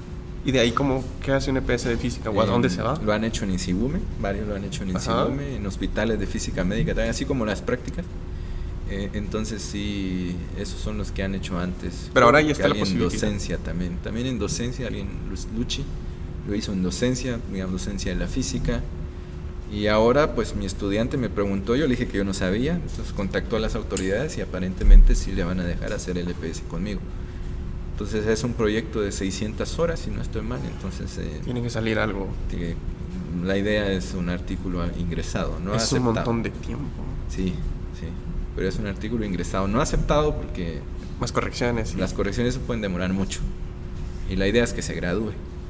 Y que él quería seguir el posgrado, quiere seguir un posgrado fuera y su promedio no es tan bueno. Entonces lo que le han recomendado varios investigadores es que publique. Entonces eh, la idea, él está en otro proyecto también, entonces la idea sería que cuando él se gradúe salga con dos publicaciones. Una en un grupo que estamos con, con, un amigo de Honduras, justo con Brian, que estamos estudiando blazares eh, periódicos y que estamos proponiendo que en lugar de un agujero negro tienen dos. Y que ese me gusta también porque es una colaboración meramente centroamericana. Estamos solo gente de Guatemala y Honduras. Y el artículo está saliendo bonito, me está gustando. Ojalá lo tengamos pronto. Y saldría en este otro que él, le va a tocar. Así que le va a tocar lo pesado. Y, y, si quiere como, bueno, ya que tocó el tema, ¿cómo ve usted ese tema de, de ahorita quererse ir a estudiar afuera? O sea, pongámosle el que se quiere ir con, o sea, con todo esto de COVID. Sí. ¿Cómo, cómo tiene pro y contras. O sea, tengo varios, un par de estudiantes que lo bueno, ellos van a ir a UNAM y el propedéutico es en línea. Entonces ya no tienen que ir a México a, hacer el curso propedéutico, lo van a hacer en línea, lo pueden hacer en sus países. Y si lo ganan, ya ingresan a UNAM y con beca. Pero, pero se van, o sea, si se van físicamente a UNAM.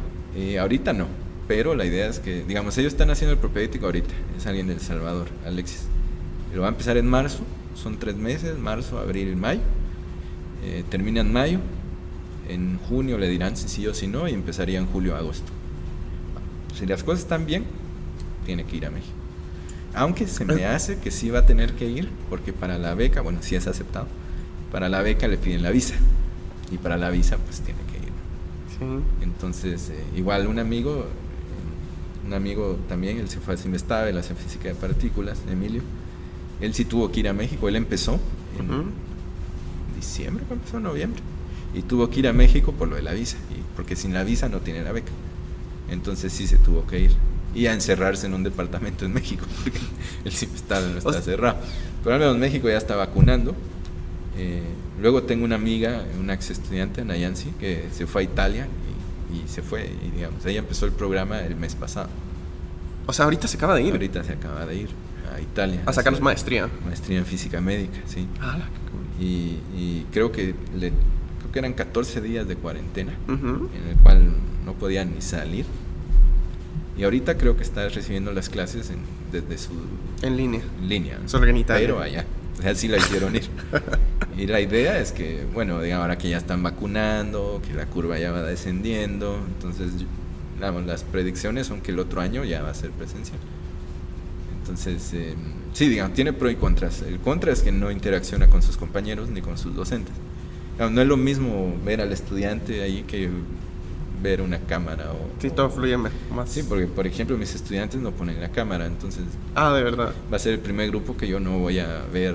Que no va a conocer. No voy a conocer. por saludar en la calle. Ahorita digo, ah, saber.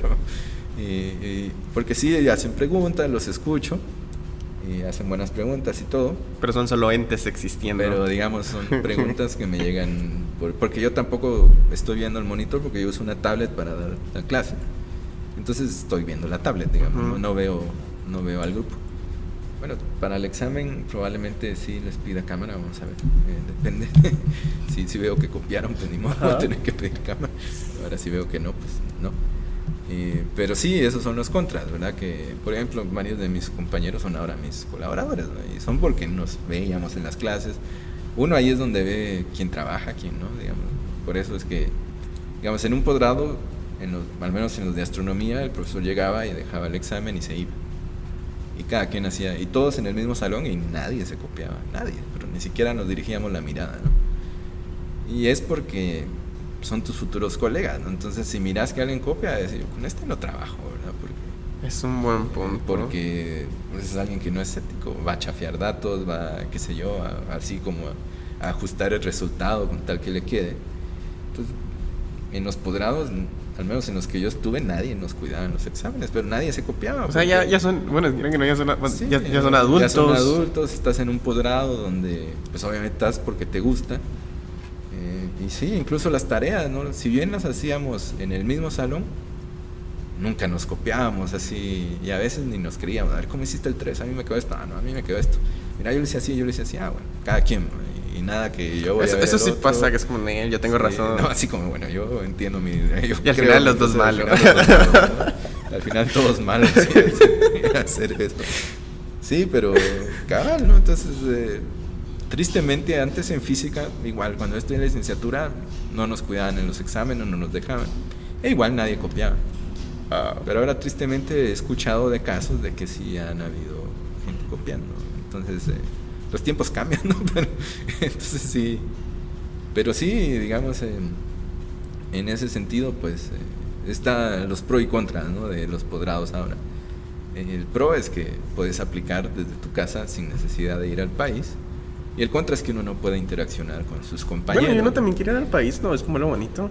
Sí, es una experiencia. Ajá, Ajá, es más por la sí, experiencia, porque es para aprender uno podría literalmente en su casa todo. Sí, aunque claro, hay que tener presente de que uno va a estudiar y no a vacacionar.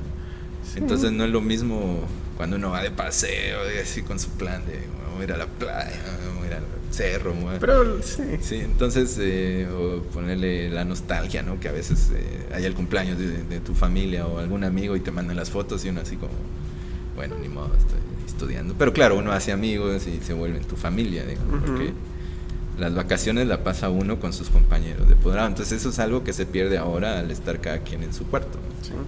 Entonces, eh, sí, porque digamos en Brasil y en México mi familia eran mis compañeros. Sí, ¿no? pasaban todo el tiempo juntos. Sí, eh, que el día de muertos pues hagamos algo, ¿no? De hecho hacíamos fiambre con, con, con los amigos allá. Eh, hacíamos fiambre el uno de muertos con Eduardo Rubio y, y Lisette y, y Bárbara y gente que estaba en México. Eh, ellas son biólogas. Entonces venía el 1 de noviembre, "Ah, cha, hagamos fiambre. E invitábamos a los amigos mexicanos y todo. Era interesante. en Brasil también, ¿no? Las fiestas, pues con los compañeros, ¿no? porque igual todos sin familia, todos ahí. Sí, todos abandonados. Sí, entonces, eh, sí, eso es parte de los nexos que uno hace en los posgrados, que, es- que ahora pues probablemente no sean tan fuertes.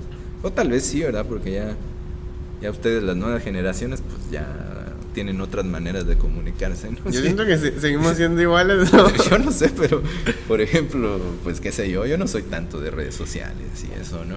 Y a las nuevas generaciones, pues ya por ahí se conocen, se platican. Y, y- y, bueno, yo las uso muy poco, digamos. Y, bueno, no sé, pero. Pues que creo que también usted está un poco más ocupado que, que yo, por ejemplo. Bueno, bueno, sí, bastante no sé. más ocupado, diría yo. Sí, no sé, pero, pero sí también, eso es buen punto, digamos, uno el poco tiempo libre que le queda libre, así pues, o para un pasatiempo, o para ver a la familia, o para dormir, que a veces hay que dormir. Por ejemplo, ayer este fue el primer fin de semana del año que no trabajé. Ah, pero ¿de verdad? Porque ya no daba. ¿Y qué, qué, qué, qué- qué fue? ¿Descanso? Ya el cuerpo no daba. ¿Dormir todo el día o de paseo? Eh, el sábado me quedé en casa, hice un poco de ejercicio, entonces estaba muerto, así fundido. Digamos, he perdido práctica de hacer ejercicio, entonces salí a trotar un poquito y quedé así como casi que deshidratado y todo. Entonces dormí, em, pinté un poco, que me gusta pintar, y, y- y me puse a empezar un nuevo cuadro y bueno, se me fue el día. ¿Y, y qué pinta? O sea, pinta... Óleo. Pero... ¿Galaxias? No, no, no. eh, libre. Paisajes, sí. Ah, Sí, bueno, tampoco es que llevo, llevo solo cuatro o cinco cuadros. Cuatro, este es mi quinto. Hice una, un bodegón, una pera, un barquito y un paisaje. des- desestresa. sí, desestresa. Y, y ayer que, bueno, en la casa tuvimos que cambiar algo porque se arruinó. Y eso se me llevó el día. Y en la tarde, la verdad. Ah, madre, ya son las 6 de la tarde. Sí, y el cuerpo ya así como, "Ay, no, ay, mejor descanso hoy. Y, y hasta hoy en la mañana me puse a contestar unos correos que tenía que contestar, pero, pero sí pasa. Sí, tal vez eso, que sí, ahora... Y también uno es menos eficiente con los años. Ya uno va perdiendo ciertas capacidades, entonces eh, ya uno es menos eficiente. ¿Pero cuán- cuántos tiene usted ahorita? 39. Ah, usted está súper joven. Digamos, hay cosas en las que uno es más eficiente. Por ejemplo, programar ahora soy más eficiente. Pero hay otras en las que soy menos eficiente, como revisar documentos. Ahora me lleva más tiempo revisar documentos, eh, así leer, eh, corregir. Me lleva más tiempo que antes. Pero programar me lleva menos. Como que también uno se vuelve más simplista, ¿no? Ahora un correo antes contestaba así, lo- ahora solo sí, no, gracias. Ah, sí, eso es bien raro. Hay gente que contesta sus correos. Uno les Sí. escribe y es como, ah, va. Sí, Oh. o- pero es por tiempo, ¿verdad? Así como que, sí, excelente.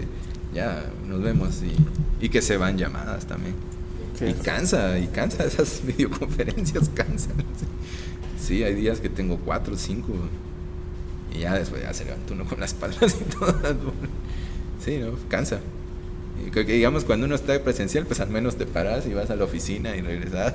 Pero ahí en el escritorio, ahí van las llamadas una tras otra, que uno tiene que terminar una. Perdón, me desconecto porque tengo otra y, y así. Y, y pongámoslo acá, ¿cree que la escuela regrese a presencial este año? Yo este año lo veo difícil. Hasta el otro. Sí, probablemente hasta el otro. Y ya como va la vacunación, que no va. como la vacunación, que no. Habrá que evaluar a inicios del otro año porque, sí, no, no tenemos las facilidades como para tomar esos riesgos, ¿no? De, de, bueno, el transporte público no es tan eficiente. Sí. O sea, lo- la universidad pues está sobrepoblada. Entonces sí. O sea, Hay va a ser un año complicado este todavía. Un año complicado este y el otro probablemente. Sí, no sé, yo no recomendaría. Hay que seguir cuidándonos, ¿no? Porque sí, luego la gente parece que cree que ya, ya, ya pasó, ¿no? Y no, no para nada. Pero, No, pero sí. pero bueno, No, pero está bien. Muchas gracias. No, no, Rodrigo, por haberte venido. No, al contrario, gracias por la invitación. Sí, y bueno, y algo que no dije al principio que se me olvidó es que vamos a hacer una temporada de... Ah, sí, sí, Sí, no, de- qué de- emocionante. Sí, bueno, no, no sé cómo sería una, una temporada de astro, porque no netamente es astronomía. O sea, sí, Sí, pero... este, El espacio. una temporada del Ah, espacio. Perfecto, sí, no. Entonces, eh, bueno, van a haber más gente, igual todos de Guate, solo que están en- un poco más lejos. Sí, tan- pero no astronómicamente lejos. Entonces, eh, bueno, y Rodrigo la acaba de inaugurar. Poner ahí a ver. A ver, ojalá no se aburran. y sigan los otros. No, pero sí, muchas gracias, doctor, por haber venido. No, no, al contrario, David, gracias por la, por la invitación. No, y ya sabe, siempre, Gracias. siempre es bienvenido tal Gracias, vez. Entonces, bueno, gracias a los que nos están escuchando y bueno, un abrazo. Hasta luego. Y bueno, ah, eso sería. No, pues gracias.